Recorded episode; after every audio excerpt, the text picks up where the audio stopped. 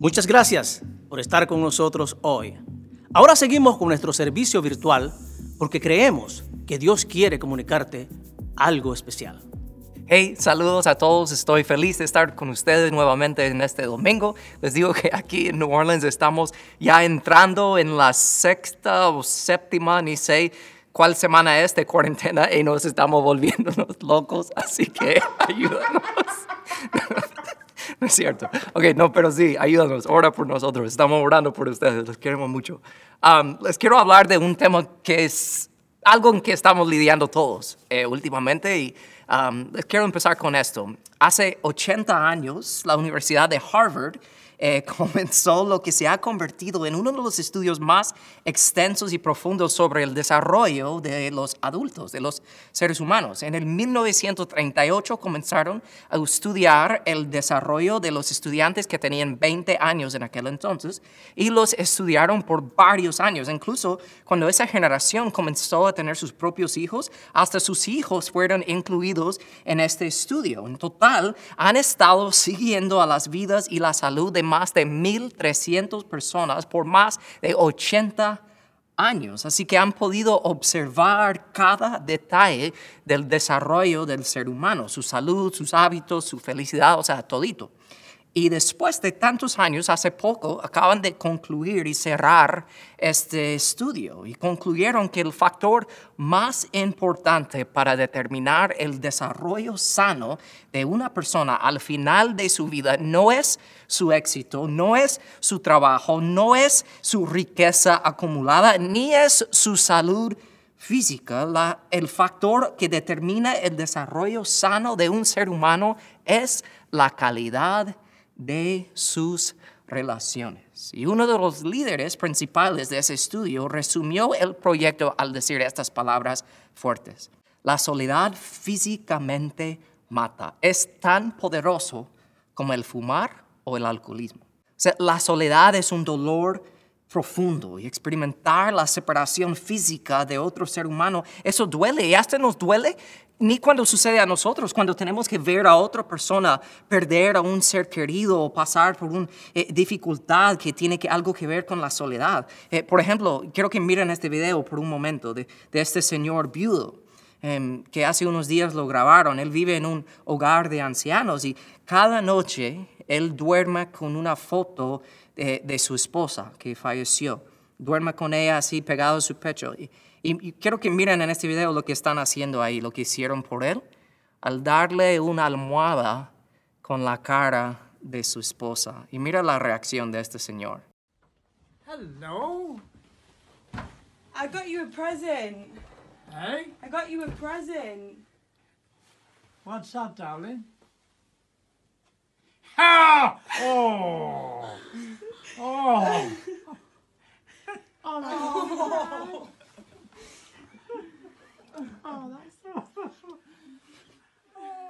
Entonces piensa en tu reacción al ver ese video. O sea, es como agredulce. A la vez te sientes feliz por, por, por, el regalo que le dieron, pero también te duele que él tiene que sentir eso, esa soledad de no tener a su esposa querida cerca de él ahora físicamente. O sea, y eso es parte de la vida. Y no solo con la separación con la muerte, sino que lo que estamos experimentando ahora debido a este virus. Y yo quiero hablar de eso. Yo quiero hablar de la soledad, porque es algo con que muchos están lidiando en estos días. Y tal vez tú puedes relacionar con las palabras del salmista cuando él escribió, Señor, oye mi oración, escucha mi ruego no te alejas de mí en el tiempo de mi angustia. Soy como un búho en el desierto, como un búho pequeño en un lugar remoto y desolado.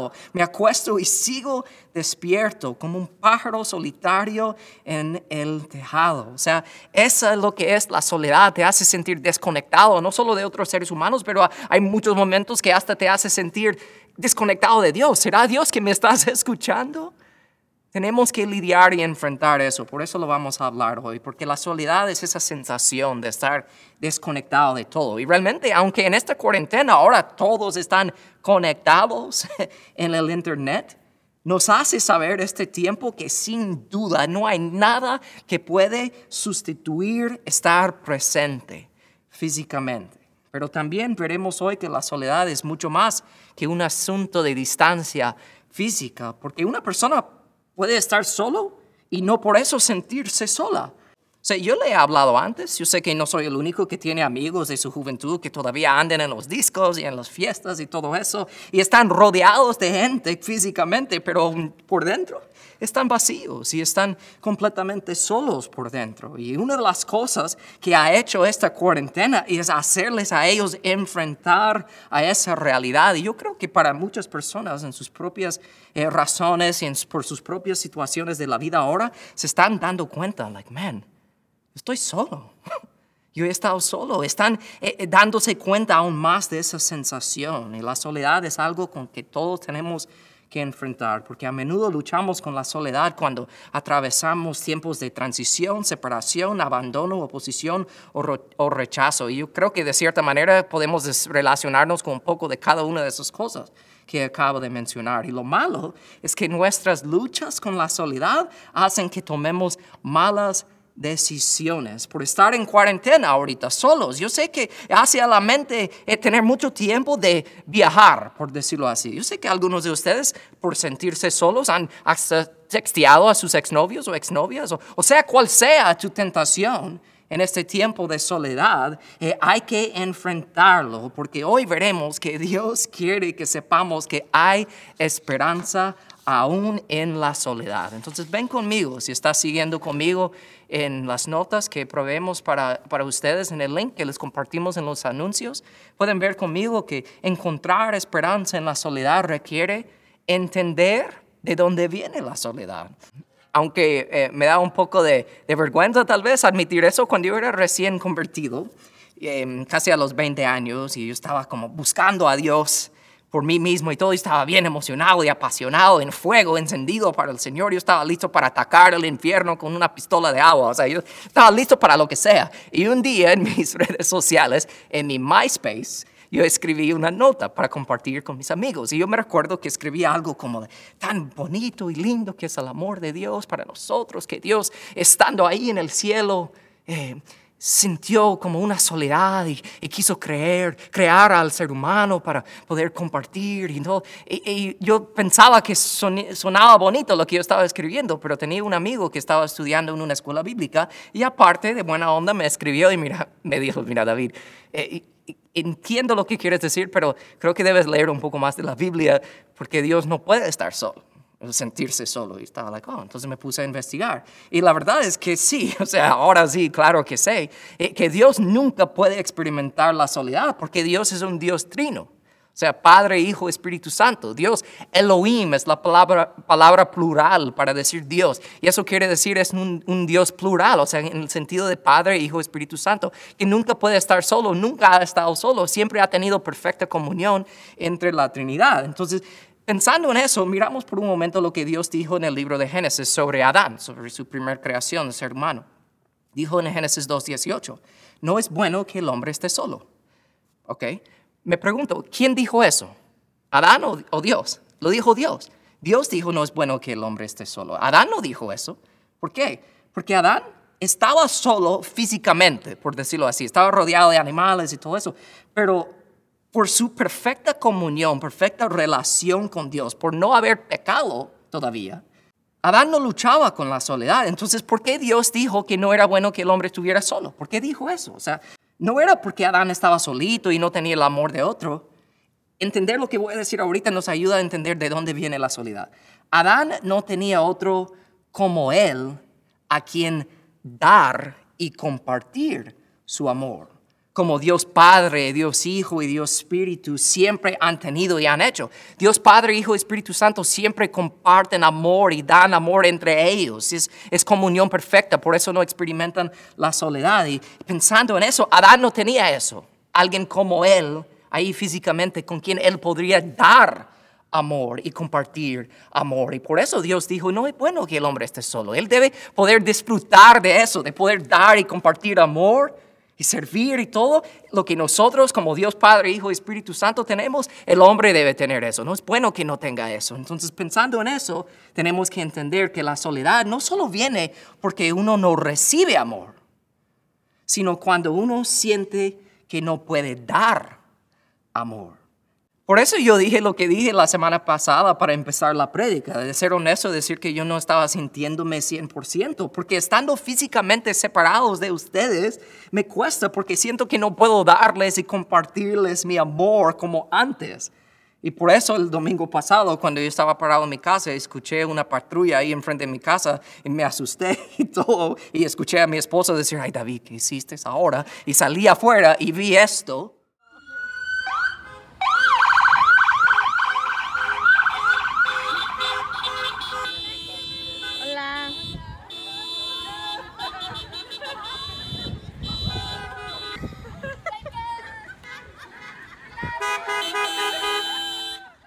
Yo sentí en esos momentos, al poder verles, que yo podía como hacerles a ustedes ver con, con mi saludo por lo menos, que estaba como expresando mi amor por ustedes.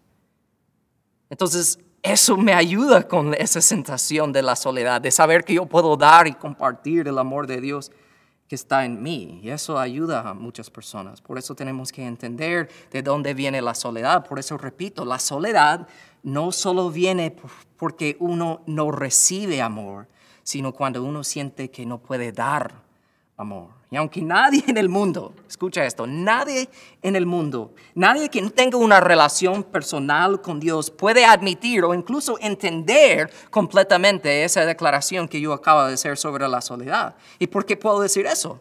Porque el único amor puro y real es el amor de Dios.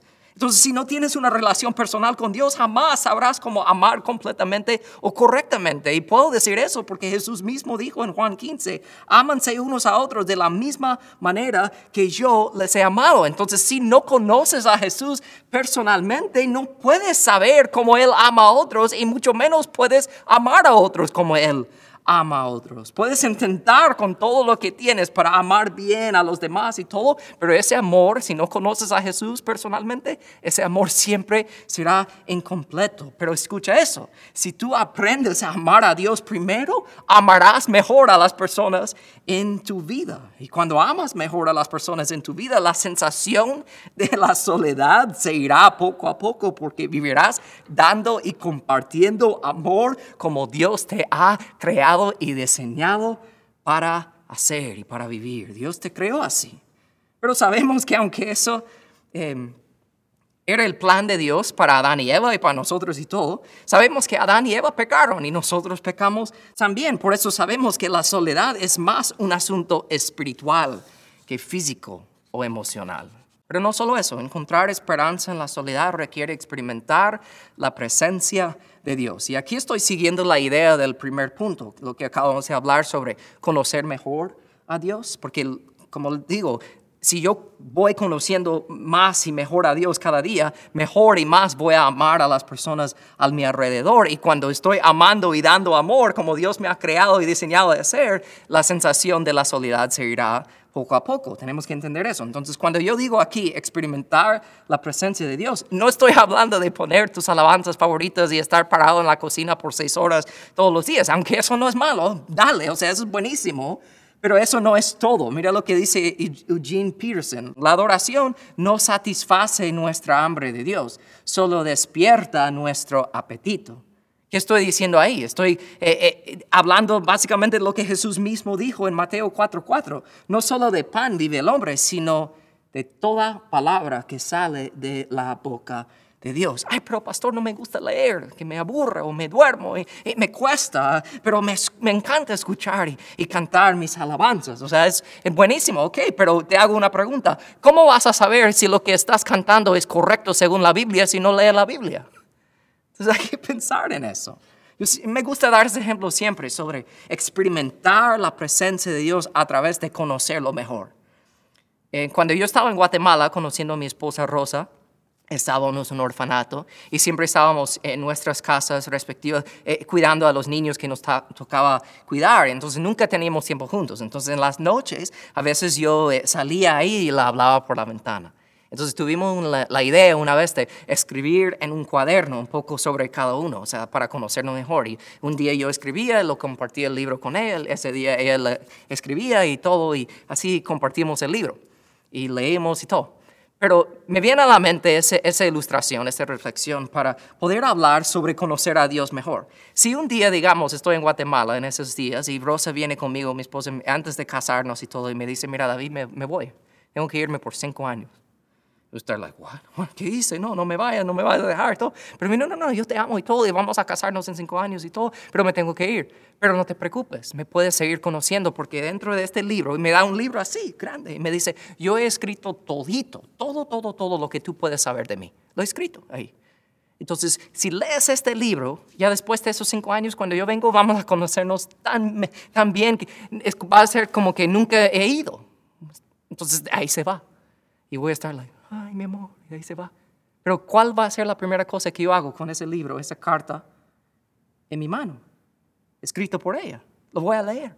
Lo voy a leer todos los días. Y no solo eso, voy a memorizar lo que dice, voy a compartir con otros lo que estoy aprendiendo sobre el amor de mi vida. Yo voy a leerlo y, voy a devorar ese libro, de aprender todo lo que puedo de ella. Y eso es lo que estamos hablando de conocer a Dios mejor y experimentar su presencia, porque realmente todo el mundo quiere ver milagros. Para mí el milagro más grande es cuando un ser humano que acepta al Señor en su corazón y recibe la salvación, abre la Biblia por él mismo, por ella misma, para experimentar la presencia de Dios todos los días. Por eso experimentamos la presencia de Dios principalmente a través de la oración y la lectura de la Biblia. Ay, pero pastor, ok, yo te escucho decir eso, pero te voy a ser honesto. Aunque entiendo que una excusa no puede ser que me cueste leer, ok, pero siendo honesto, a veces o muchas veces yo no tengo ganas o no sé cómo leer la Biblia. ¿Sabe cuál es el problema con eso? Es que tú estás pensando que el hambre físico es igual que el hambre espiritual. Porque ¿qué pasa si tú pasas unos 8 o 10 horas sin comer? Te va a dar mucha hambre. Y si pasas 24 horas sin, comer, ¿qué vas a hacer? O sea, el día siguiente te vas a levantar y comer y comer y comer, ¿verdad? Pero es diferente con el hambre espiritual. Porque ¿qué pasa si no lees tu Biblia por un día? Tres días, una semana. ¿Qué pasa si no oras por un día, tres días, una semana, un mes, seis meses, un año? O sea, no es como el hambre físico. El hambre físico, cuando tú tienes hambre por no comer, te da más hambre. Pero con el hambre espiritual, cuando tú dejas de leer la Biblia, cuando tú dejas de hablar con Dios, no te da más hambre de hacerlo, sino menos. Y me hace pensar mucho en un eh, misionero que se llama George Mueller, que vivía hace muchos años en Inglaterra y abría muchos orfanatos y cosas así. Siempre leo de su, su vida porque me anima mucho, es uno de mis héroes de la fe. Y él habla de que él tenía tanta necesidad en los orfanatos de comida para alimentar a los niños y todo, y él ponía a los niños a orar y todo, era bonito. Y él llegó a ser tan conocido por la manera que él conocía y experimentaba la presencia de Dios, que en las mañanas cuando él oraba, personas escuchaban como Dios contestaba las oraciones de él. Entonces en las mañanas cuando él salía a su patio, había filas de gente solo ahí para ver a él orar. Y hasta que él tuvo que construir un muro en su patio para poner, poder tener tiempo a solo con Dios. Pero les digo esa historia de él porque era un hombre real de la fe y todo. Pero él dijo estas palabras que son tan ciertas. Cuanto menos leemos la palabra de Dios, menos deseamos leerla. Y cuanto menos oramos, menos deseamos orar. Por eso es un milagro cuando una puede no solo leer estas palabras de ese versículo de, en primero de Pedro, que lo voy a leer ahorita, pero realmente entenderlos y vivirlos. Pedro dijo, como bebés recién nacidos, desean con ganas la leche espiritual pura para que crezcan a una experiencia plena de la salvación. Piden a gritos ese alimento nutritivo. No solo es suficiente decir, ok Dios, gracias por salvarme, voy a ir al cielo y te veo en unos años, pero mientras tanto aquí en la tierra hago lo que quiero. No, es querer experimentar la presencia de Dios todos los días. Pero aunque puedes entender bien de dónde viene la soledad, como hablamos al principio, hasta puedes entender cómo combatir a la soledad, eh, buscando experimentar la presencia de Dios en la oración y en la palabra cada día.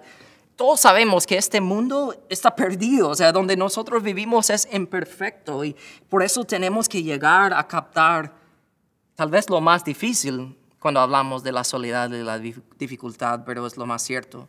Encontrar esperanza en la soledad requiere permitir a Dios usar nuestro dolor. Piensen esto, Dios usa nuestro dolor para captar nuestra atención y ayudarnos a crecer. C.S. Lewis dice las palabras, Dios susurra a nosotros en nuestro placer. pero nos grita en nuestro dolor. Siento que lo que está sucediendo en el mundo es una manera que Dios está gritando a sus hijos. Mira lo que dice también Proverbios 20 y 30. Me encanta esa traducción que es The Good News Translation en inglés. A veces se necesita una experiencia dolorosa para hacernos cambiar nuestro caminar. Eso es parte de, tenemos que entender eso. Dios quiere usar nuestro dolor para captar nuestra atención y ayudarnos a crecer, no crecer físicamente, sino crecer espiritualmente y llegar a ser más parecido a su Hijo. Una historia que siempre comparto, que me ayuda bastante a entender eso a través de la dificultad, a través de la soledad, incluso es una historia en el 2007, unos 32 coreanos fueron a Irak. Eh, como misioneros y querían ir a evangelizar y todo. Y estando en el bus, yendo en una calle, eh, el bus fue secuestrado y todos fueron secuestrados, llevados a un lugar eh, aislado y nadie sabía dónde estaban y estaban secuestrados. Y, los terroristas que los habían secuestrado los llevaron a un lugar, un campo, y ellos estaban todos juntos, esos 30 coreanos, y estaban parados ahí. En un momento, antes de separarlos, ellos dijeron, ¿qué vamos a hacer? O sea, eh, ¿nos van a matar o qué va a pasar? Y todo. Y alguien tuvo la idea, dijo, mira, antes que nos separan, ten. Y abrió una de las Biblias de los Gedeones, unas Biblias chiquitas, y repartió versículos arrancando las hojas con cada uno y los metían donde ellos podían esconderlos. Y en la noche, en sus celdas, solitos ahí, ellos compartían eh, la luz de afuera. Se turnaban, estando parados por la ventana para leer la palabra de Dios. Y pasó muchas cosas. Al final mataron a dos de los líderes y todo, pero al final ellos salieron y regresaron al Correa del Sur y estaban ahí. Y un pastor llegó un día para hacer una entrevista con varios de ellos. Y ellos, estando ahí en la entrevista, ellos contestaron a esta pregunta del pastor. El pastor dijo, ahora ya un año después de lo que les sucedió, ahora cómo se sienten, qué piensan cuando piensan en lo que pasó ahí. Y uno de ellos dijo, mira, esto va a sonar raro, pero les voy a decir la verdad que cuando nosotros nos juntamos de nuevo y hablamos de lo que sucedió y lo que nos pasó, decimos que no hay ni un día que pasa en que no anhelamos y deseamos regresar a estar ahí. Y el pastor estaba como, ¿qué? ¿Por qué dicen eso? Y ellos dijeron, porque nunca en nuestras vidas hemos tenido que depender del Señor como estábamos ahí en esos días. Porque no se puede fingir la dependencia del Señor. A veces nuestro dolor nos hace tener que depender del Señor. Aún en la soledad, aún momentos difíciles, te puede hacer crecer y ser más parecido a tu Señor y tu Salvador. Pero no solo eso, también Dios usa nuestro dolor para ayudar a otros. Porque hay un propósito en tu dolor, siempre lo decimos, porque si tú logras captar eso te va a ayudar bastante, pero si no, si tú andas todo el tiempo herido, tienes que saber que las personas heridas hieren a otras personas. Pero piensa en esto, lo opuesto, las personas sanadas sanan a otras personas. Por eso Pablo pudo decir, Dios nos consuela en todas nuestras dificultades para que nosotros podamos consolar a otros. Cuando otros pasen por dificultades, podremos ofrecerles el mismo consuelo que Dios nos ha dado a nosotros. O sea, piénsalo, ¿quién es la mejor persona para ayudar a una madre que tiene un hijo chiquito con necesidades especiales que otra madre que tiene un hijo con necesidades especiales? ¿O quién es la mejor persona para ayudar a alguien que ha perdido a un hijo o una hija que alguien que ha pasado por lo mismo? ¿Quién es la mejor persona para ayudar a alguien que ha pasado por el dolor de una adicción o un fallo en el matrimonio que otra persona que ha pasado por lo mismo. Piensa en el pastor Rick Warren, que un pastor en California que eh, eh, ha escrito muchos libros y todo, ha tenido mucho éxito en el ministerio. Él dijo, después de perder a su propio hijo por un suicidio, él dijo, nuestro mayor ministerio va a salir de nuestro dolor más profundo. Por eso les tengo que decir que la gente del mundo están más impresionados con la forma en que nosotros manejamos nuestra adversidad que de cómo manejamos nuestra prosperidad.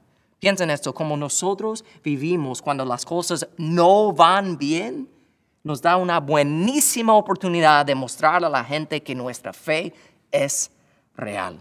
Entonces, cada día de nuestras vidas tenemos que estar buscando la ayuda de Dios o ofrecer la ayuda de Dios. ¿Y saben lo que realmente es eso?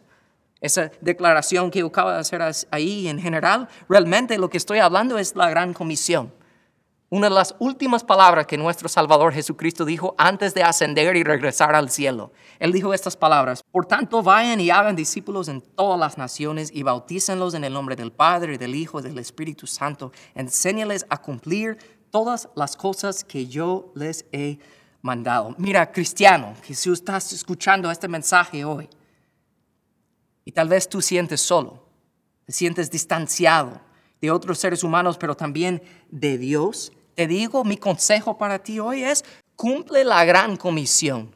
¿Por qué digo eso? Porque hay una promesa que está vinculada al orden o la comisión que Dios nos ha dado.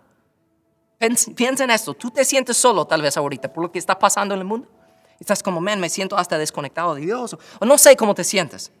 Pero mira esto, cuando tú vives enseñándole a otros quién es Dios, quién es Jesús, que tiene un Salvador, cuando tú vives compartiendo hasta en tus redes sociales o la manera que puedes ahorita por estar en tu casa, con quién puedes estar haciéndolo, de compartir las buenas nuevas, hay una promesa vinculada con eso y es lo siguiente. Jesús mismo dijo, si tú haces eso, yo estaré con ustedes todos los días hasta el fin del mundo. ¿Quieres experimentar el opuesto de la soledad? Para el cristiano es empezar a cumplir el propósito por lo cual que fuiste creado, aún en medio de tu dolor. Utiliza, permitir a Dios utilizar ese dolor para ayudarte a crecer y ser más como Jesús y para ayudar a otros. Si tú empiezas a hacer eso, la soledad se va. Les digo eso. Entonces la soledad es un asunto espiritual, como vemos ahí.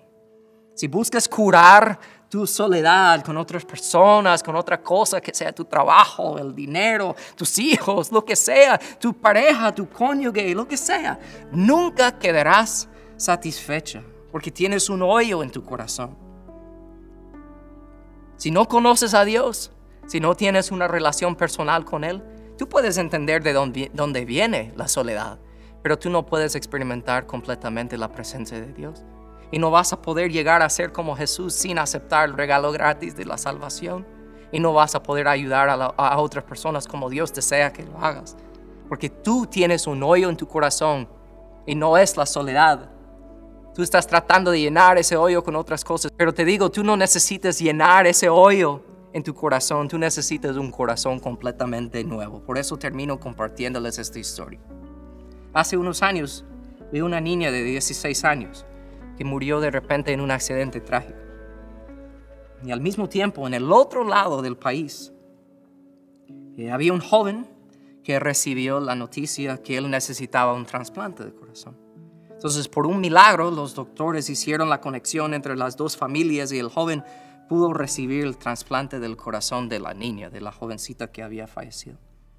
Y meses después, el padre de la niña él envió una carta buscando al joven que recibió el trasplante de corazón de su hija. Y después de unos meses de buscar, el padre pudo contactar al joven y planearon una reunión. Una reunión especial donde, donde iba a ser y, y la hora y todo. Y finalmente el día llegó. El padre que había perdido a su hija iba a poder conocer al joven que fue salvado por recibir el corazón de su propia hija. Y mira lo que sucedió ahí.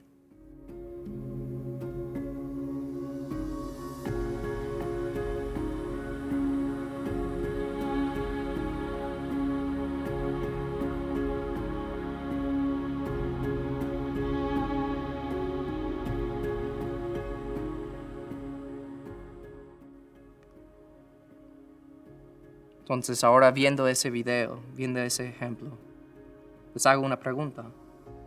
¿De quién era el corazón que el padre escuchaba? Aunque estaba en el pecho del joven, el padre escuchaba el corazón de su propia hija. Y en la misma manera, les digo, en medio de cualquier dificultad que nosotros enfrentamos, en medio de cualquier error que hemos cometido, en medio de los momentos de soledad más profundos, tenemos que recordar estas palabras del apóstol Pablo en Gálatas 2.20. Yo he sido crucificado con Cristo y ya no vivo yo, sino que Cristo vive en mí. Dios Padre, cuando Él escucha tu corazón, si tú has aceptado la salvación, ya no escucha tu corazón. Él escucha el latido de su Hijo Jesús. Y cuando tú captas eso, sepas que Dios está contigo y nunca puedes estar solo. Entonces tenemos que entender de dónde viene la soledad. Tenemos que combatir contra esa sensación de la soledad al experimentar la presencia de Dios. Pero sabemos que los días que vivimos aquí en la tierra no van a ser perfectos y van a estar llenos de mucho dolor. Pero en ese dolor tenemos que permitir a Dios usar ese dolor para hacernos crecer y ser más como Jesús y para ayudar a otros. Y cuando nosotros vivimos así, estaremos cumpliendo la gran comisión, estaremos aumentando la población del cielo y cuando vivimos más enfocados en hacer eso, no tendremos mucho tiempo para experimentar la soledad en nuestras vidas. Permíteme orar por ustedes en este momento. Padre, en el nombre de Jesús, yo te pido por mi familia, te pido eh, por mi familia de la iglesia, por cada persona que está escuchando este mensaje en el día de hoy, Padre. Yo te pido por las personas que están luchando con una soledad profunda, Padre. Yo te pido que pongan en acción estas palabras que hemos hablado hoy. Yo te pido que las personas que no te conocen, que no tienen una relación personal contigo, que no se sienten rechazados ni juzgados, que hasta se sienten animados de saber que hay una salida. Que no solo es Dios que sea otra cosa para llenar el hoyo en el corazón, sino que Dios les quiere dar un corazón completamente nuevo. Y eso cambia todo y eso hace que la soledad se va. Y nosotros sabemos, como decimos aquí en este día, que la soledad es parte de vivir en este mundo caído y, imperfecto. Pero siempre esa soledad, esa sensación realmente es temporal. Porque sabemos que un día estaremos cara a cara contigo y eso es. Lo mejor. Entonces, Padre, yo te pido que nos llenas con ganas, con esperanza, como seguimos hablando en esta serie, de seguir adelante porque te amamos. Te amamos.